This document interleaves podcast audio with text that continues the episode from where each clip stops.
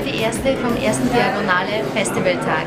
Falls ihr fragt, warum meine Gesichtsfarbe an Farbe verloren hat, ich habe mir gerade angeschaut Rambo von Werner Krenn und von Christoph Rainer Katterfalk.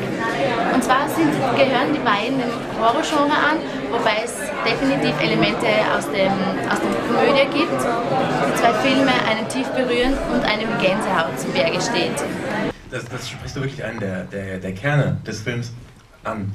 Denn das geht eigentlich zurück auf so eine Art inneren Spaß von mir, der darin besteht, sich genau ähm, so Tagträumereien, sich zu überlegen, was würde ich jetzt tun, wenn draußen die Zombies wären? Wie würde ich versuchen äh, zu überleben? Wie würde ich äh, versuchen, an, an, Essen zu kommen? Wie würde ich mir Waffen bauen? Aus dem äh, amerikanischen äh, Bereich ist man im Zombiefilm gewöhnt, dass alle relativ schnell mit Schrotgewehren bei der Hand sind und haben es insofern besser.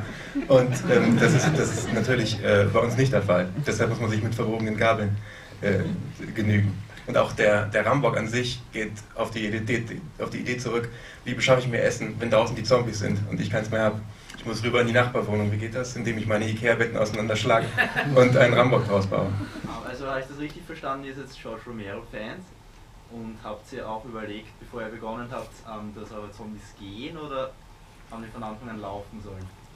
Das, das ist, naja, das ist einfach, äh, das ist ganz eine klassische, also du hast wahrscheinlich 28 Days Later von Danny Boyle gesehen und der hat das natürlich dann vorgemacht. Es ist einfach furchterregender, wenn sie wütend sind und schnell sind, als wenn sie Untote sind. Das ist dann unweigerlich trash, komisch. Das war eigentlich relativ schnell klar, dass wir anknüpfen an die 28 Days Later Tradition und Dawn of the Dead Remake. In dem Sinne, ja. Das ist einfach furchterregender. Also, wir haben. Äh, hm? Unbedingt. Also Ben ist, es kommt natürlich an, wenn, wenn man Untote hat, wir, haben ja keine Untote, das sind ja sozusagen wahnsinnige Wütende. Wenn man Untote hätte und die sind sozusagen in einem gewissen Verfallsstadion, dann würden sie auch nur mehr, wenn sie das Bein finden, würden sie auch nur mehr daher kriechen. Aber in unserem Fall waren die ja ganz frisch aggressiv. Die Sehgewohnheiten haben sich da einfach entsprechend verändert. Ist, äh, man kann relativ von einem Romero-Zombie kann man eigentlich relativ gemütlich einfach weggehen. du fällst auf durch eine, sage ich jetzt mal, insistierende Lethargie. Ja? Da, ist, da ist ein Gesichtsausdruck und dann ist was dahinter. Das ist ja, ja. persönlich mein natürlicher Aggregatzustand. Zu den Vampiren noch einmal, das kann er ganz ja. gut beantworten. Um die Frage zu beantworten, wir haben nie über Vampire gesprochen. Vampire sind vulgär ähm, diese, diese, diese Idee des Blitzes, die, die funktioniert halt auch gut als, ja, als Kinoeffekt für den Zuseher.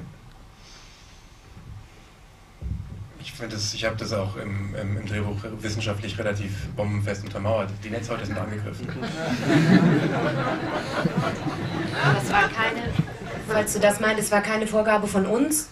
Also der Film wäre auch mit einem höheren und krasseren Bodycount bei uns gelaufen, nur halt immer entsprechend später. Also die Halsschlagader kostet uns, glaube ich, äh, zwei Stunden. Also wir können erst ab 22 Uhr den Film senden. Ähm, ich wünsche euch noch einen schönen Abend. Mehr dazu eben erfahrt ihr später und wir sehen uns morgen wieder mit neuer Gesichtsfarbe und neuen Sichtungen. Ich wünsche euch einen schönen Abend. Ciao.